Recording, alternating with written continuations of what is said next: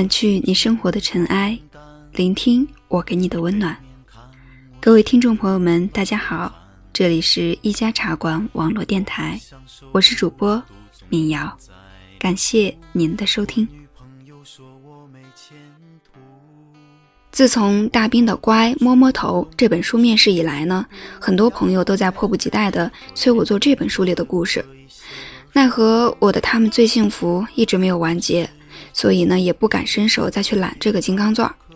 但是今天呢，可能是一个合适的时机来插播一篇，讲讲其中的某些故事，比如说这个普通朋友。我向来只爱陌生人，我从来不走寻常路。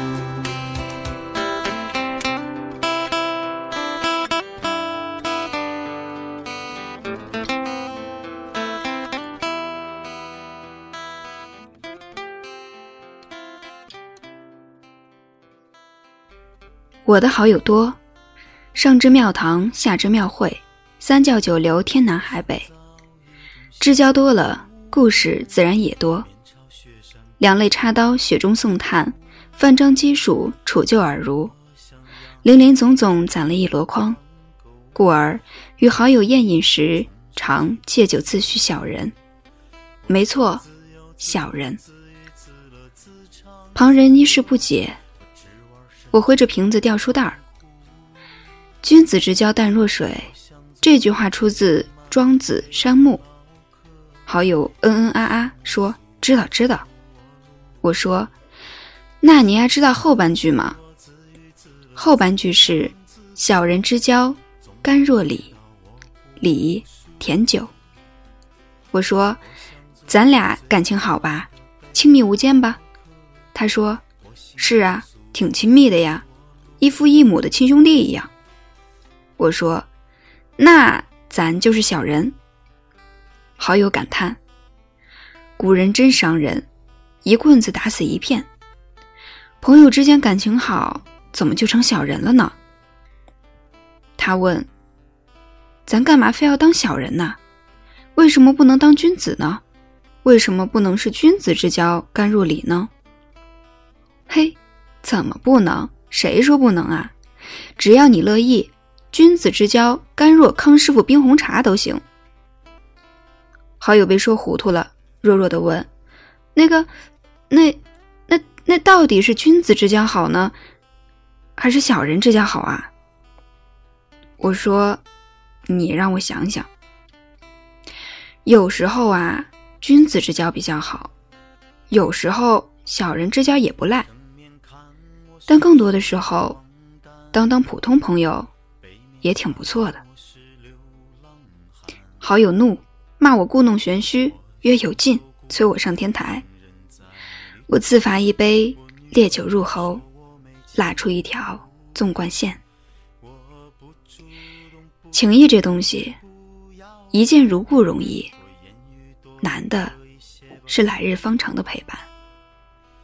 能当上一辈子彼此陪伴的普通朋友，已是莫大的缘分了。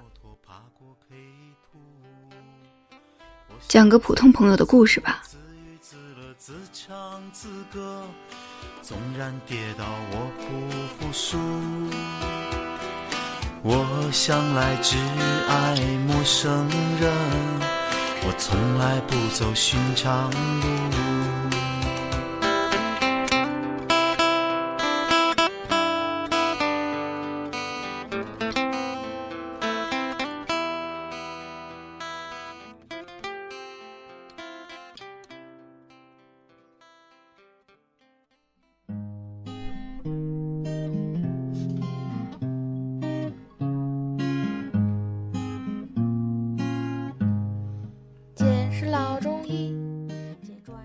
做文如做饭，需切点葱丝儿，先爆爆锅，好吗？好的。先骂上六百字当引子。其他圈子的朋友暂且按下不表，姑且聊聊娱乐圈的朋友吧。我是个对所谓娱乐圈有点成见的人，虽然在综艺行业摸爬滚打十几年，但称得上好友的圈中人士却寥寥无几。好吧，说实话，我看不太惯很多人身上的习气。侯门深似海，娱乐圈深似马里亚纳海沟，沟里边全是习气，深海鱼油一样，开水化不开。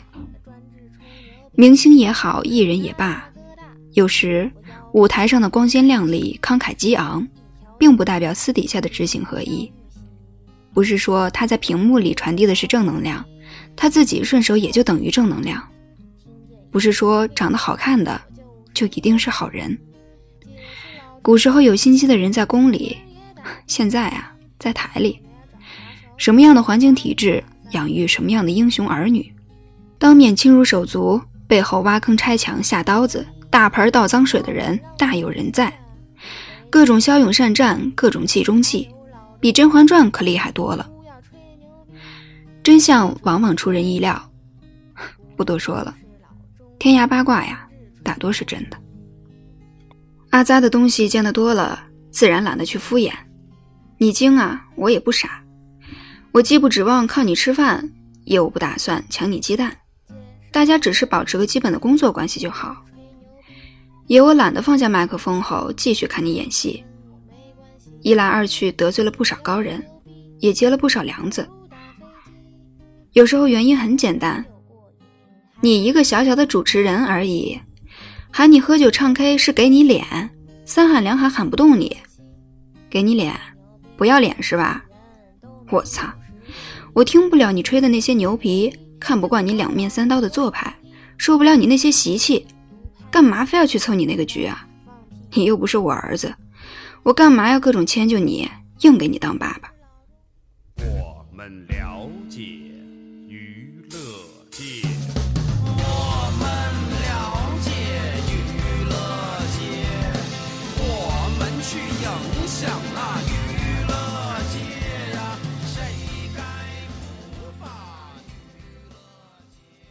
我的原则很简单，不喜欢你就不搭理你，懒得和不喜欢的人推杯换盏、假惺惺的交心。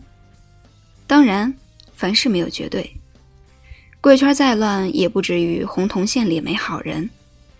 能坐下来一起喝两杯的人还是有的，不多，只有几个。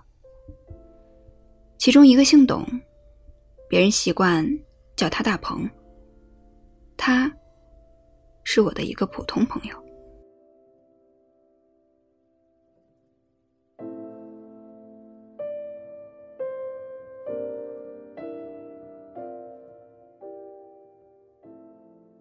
十年前的初冬，我认识的大鹏，他那时供职搜狐网，也做主持人。他来参加我的节目，以嘉宾主持的身份站在舞台上。他捏着麦克风看着我笑，说。我听过你那首《背包客》，很好听。彼时，在综艺行业里，还没有多少人知道我的另一个身份是流浪歌手。我的歌百分之百的地下，还没有被大量的上传到网上，只在藏地和滇西北一带小规模的传播。这个叫大鹏的网络主持人，居然听过，好奇怪。我愣了一下，转移了话题，不熟。不想深聊。那时候我并不知道，他也曾一度是个地下音乐人，自己弹琴，自己写歌。我那时候也不知道，他曾一度在塘沽码头上靠力气讨生活，经历过比流浪歌手更艰苦的生活。那次我们的话并不多，录完节目各自回家。我唯一印象深刻的是。他对每一个工作人员都礼貌拘谨的告别，礼数丝毫没有缺。我们没留电话，没加 QQ，我没什么兴趣去了解他，人走茶凉式的工作交集而已。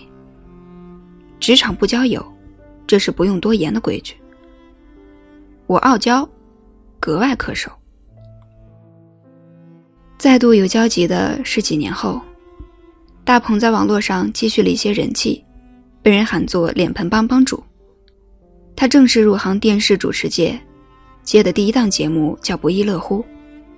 那档节目我主咖，他是我的搭档之一。那档节目是主持群的形式，主持人有四五个，大鹏在其中不起眼。他对稿子时最认真，奈何综艺节目的场上随机应变是王道，他初入行还不太适应，经常插不上话。这种情况蛮危险的。电视综艺节目录制是高度流水线化的，节目效果比天大，任何不加分的因素都会被踢掉。他如果不能迅速的进入状态的话，几期节目后就会被换掉，而且之后也不会再被这个平台的制作方启用。当年的综艺节目少，每个台就那么一两档，而想上位的人却如过江之鲫，前赴后继。每个主持岗位都积压着一堆一堆的简历，竞争就是这么激烈。没有人会刻意去照顾他，是留是走，只能靠自己。现实就是这么残酷。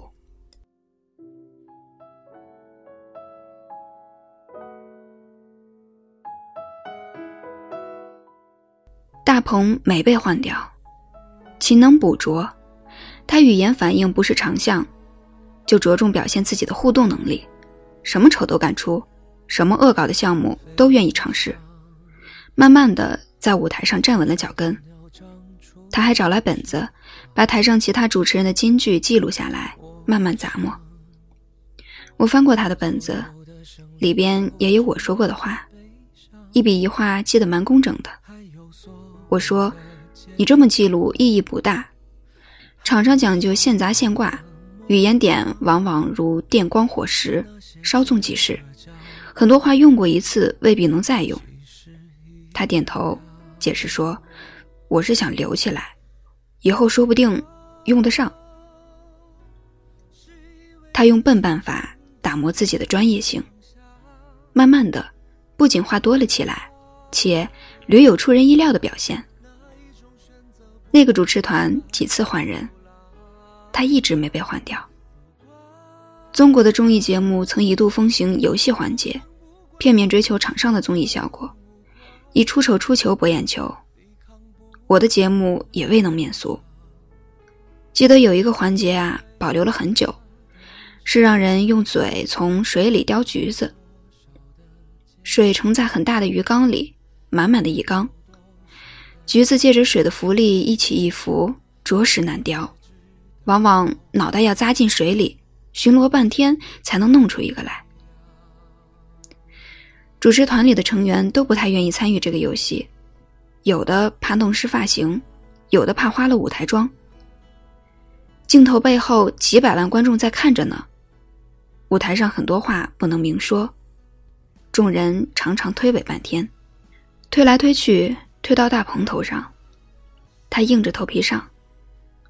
一个环节玩完，现场观众笑得前仰后合，他呢，从脑袋湿到裤裆。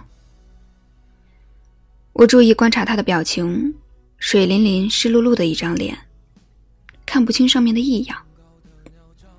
导演事后鼓掌，夸他的效果处理得好。从那以后，这个环节就成了大鹏的责任田，固定由他负责完成。换句话说，他每期节目负责把自己狼狈万分的弄湿一次，出球一次，以换来观众的开怀大笑。靠出球，他立住了脚跟，一直立到那档节目停掉。节目录的频繁，那两年大家几乎每周都见。我慢热，他话也不多，合作了大半年才慢慢熟悉，也渐渐发现，他和其他的同行。不一样的地方，也不知道从什么时候开始，但凡艺人出行都习惯前呼后拥，再小的咖都要充充场面，带上个助理。他却不一样，经常独自一个人拖着大箱子来往，独自一个人整理衣装，再独自离去。问他怎么自己一个人来啊？他说：“没问题，我自己能行，摆那个场干嘛？”很多情况和他类似的艺人却不一样，他们宁可按天花钱，也要雇几个临时助理，有的还要多配几个御用造型师。说是助理，其实大都只是个摆设。你是有多红啊？你是天王还是天后啊？你是要防着多少富有攻击性的粉丝？需要一堆助理来帮你呼前喝后、逢山开路、遇水搭桥？不过是来参加一档综艺节目而已，又不是奥斯卡走红毯、格莱美领奖杯。那么担心跌份儿，有必要吗？大鹏不花那个钱，也不怕自己跌份儿，这一点儿颇得我心。故而又多生出几分亲近。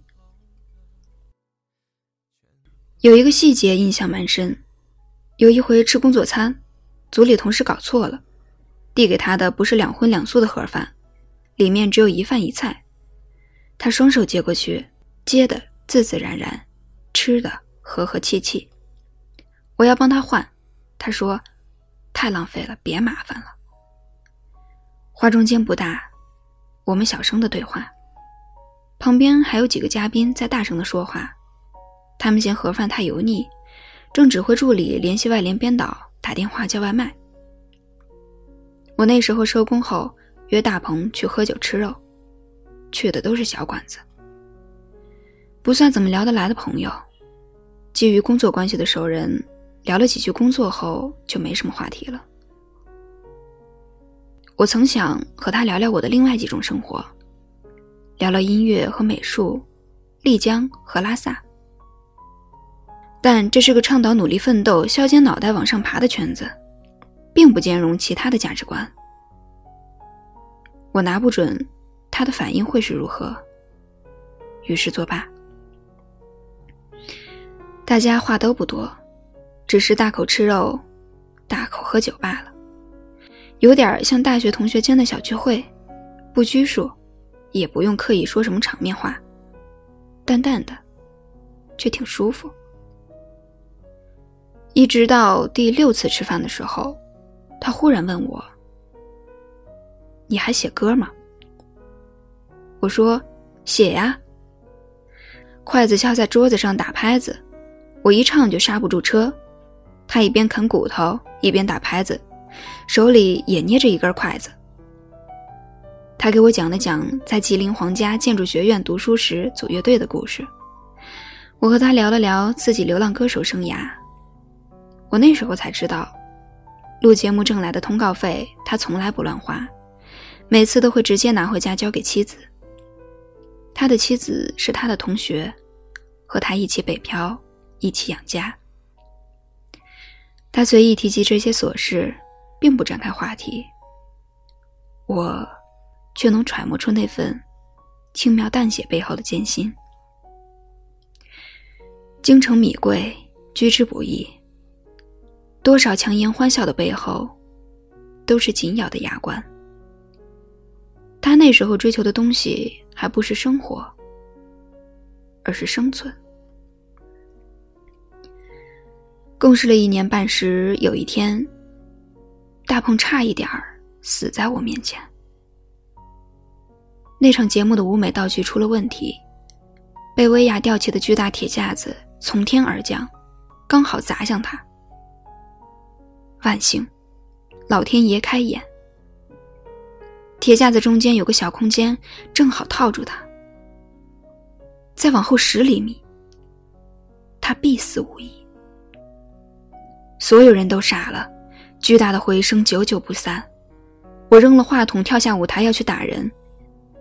他僵在台上，颤着嗓子冲我喊：“别别，没出事儿。”他脸煞白，一副快哭出来的表情。我的眼睛一下子就酸了。唉，谁说艺人好当啊？那次风波后，我请他喝酒压惊。他给我看他刚刚出生的小女儿的照片。小小的一个小人儿，睡在他的手机屏幕里，闭着眼，张着小嘴儿。他说：“既然有了孩子，就要让孩子过上好日子。”他摘了眼镜，孩子气的一张四方脸。看起来一点都不像个已经当了爸爸的人。每个硬着骨头敢拼敢搏的人，都有个柔软的理由。他的那个理由，是这只小姑娘。从那次事件过去到今天，也有好几年了。他的小女儿应该快上小学了吧？听说胖嘟嘟的，蛮乖的。女儿哦，香香软软的女儿哦，真羡慕人。乖，长大了呀，好好对你爸爸。他当年为了给你挣奶粉钱，差点被砸死在山东台一千两百平方米的大的演播厅舞台上。这件事儿，他一直没敢告诉你妈妈。我见证了大鹏黎明前的一段小黑夜，然后天亮了。我和大鹏结束合作时。他已经在数家电视台兼职了好几份主持人的工作，那是他最拼的一段时光。我想，我知道他拼命努力的原因是什么。天道酬勤，几年后他搏出了一份期盼已久的温饱体面，拍电影、拍短剧、上春晚、出书，获得了苦尽甘来的掌声，让艺人把他喊作“屌丝男士”。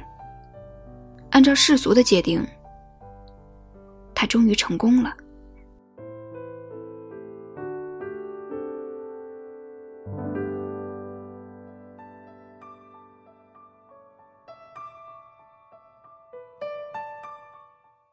人红是非多，他却很奇怪的含有负面消息。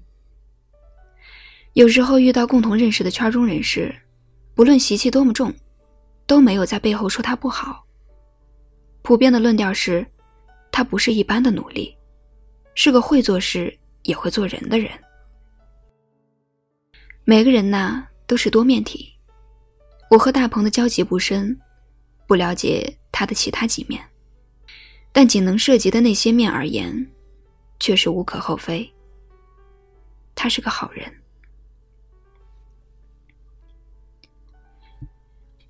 不是因为现在大鹏红了。所以才要写他，也不是因为我和他是多么情比金坚的挚友。我和他的交情并没有好到两肋插刀的境地。从同事到熟人，当下我们是普通朋友。如果这个圈子有朋友的话，之所以写他，只是觉得一个如此这般普通的朋友，得知我姓。这是个扯淡的世界。一个男人，在庸常的生活模式中打拼，靠开口吃饭谋衣食，上能对得起父母师长，下能对得起朋友妻儿，且基本能做到有节有度，实在也是万分难得。这样的人我见的不多，大鹏算一个。能和这样的人做做普通朋友。不是挺好的吗？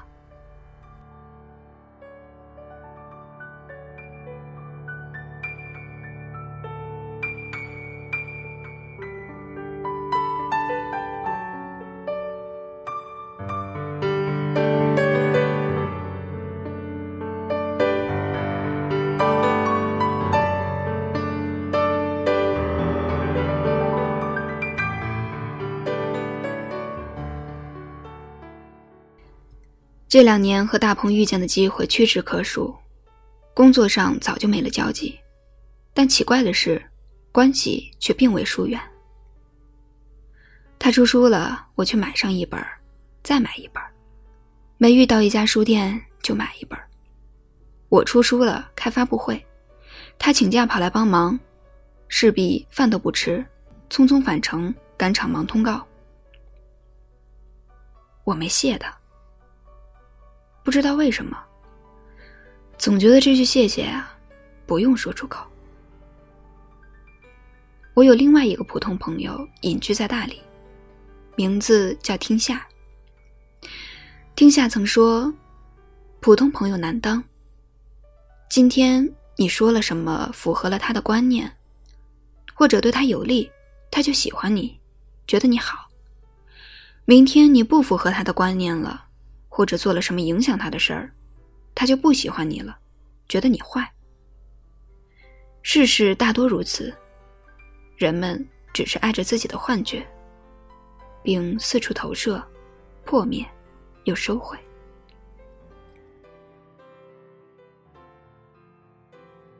结合听下的话，看看周遭，叹口气。事实确实如此，但好像和大鹏之间还未曾出现过这样的问题。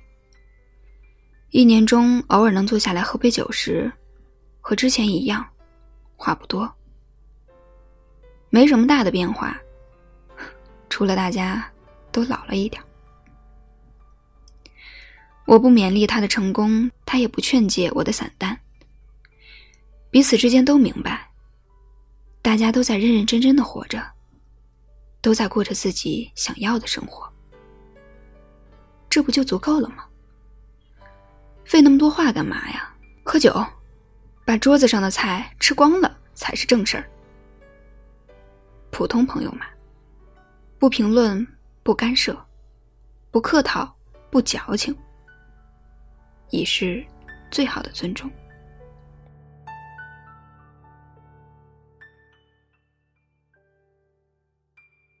我对“普通朋友”这四个字的理解很简单。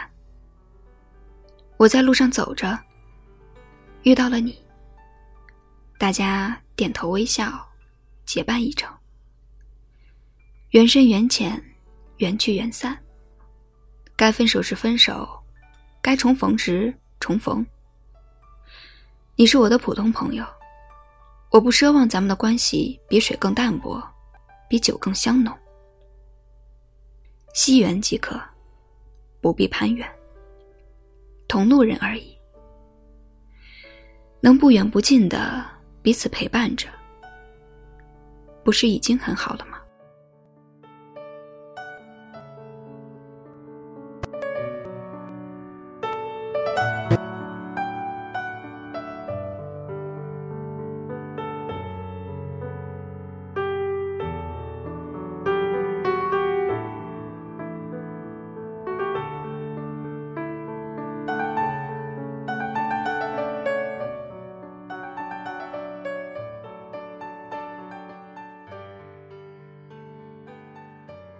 我相信，很多人都是看过这篇故事后，对这个叫大鹏的男人有了更多的了解。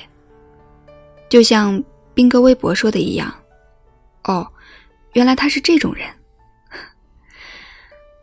我想，我们很多人都曾经或者正在体会着周遭社会千丝万缕的关系和暧昧模糊的情谊。有太多的时候，我们说假话。骗别人，也骗自己。能够傲娇交友不容易，能够遇到这样一个适度又舒服的友人，也是难得的万里挑一。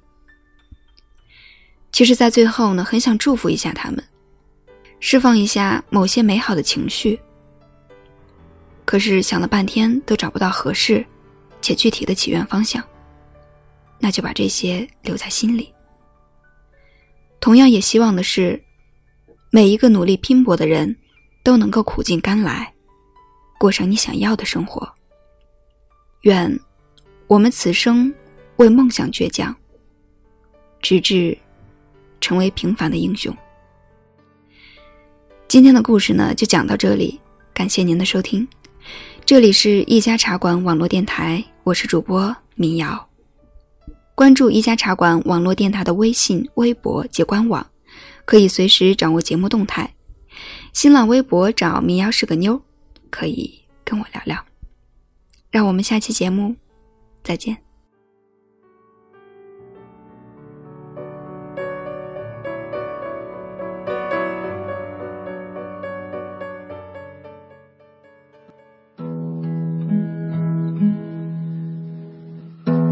董先生。他本来只是学建筑工程，他和所有人一样喜欢小心疼。董先生有一手秋分，却始终不红。就像五道口里山寨的大棚。董先生，他也是个复杂的动物，也许因为星座，也许因为工作。董先生，中关村的夜晚时光匆匆，加班的人有才华还有礼数，所以那些逆袭都不是真的。董先生，没有谁能平白无故就去生。成为一个屌丝，就算我家里没有留言，生活总充满希望。董先生。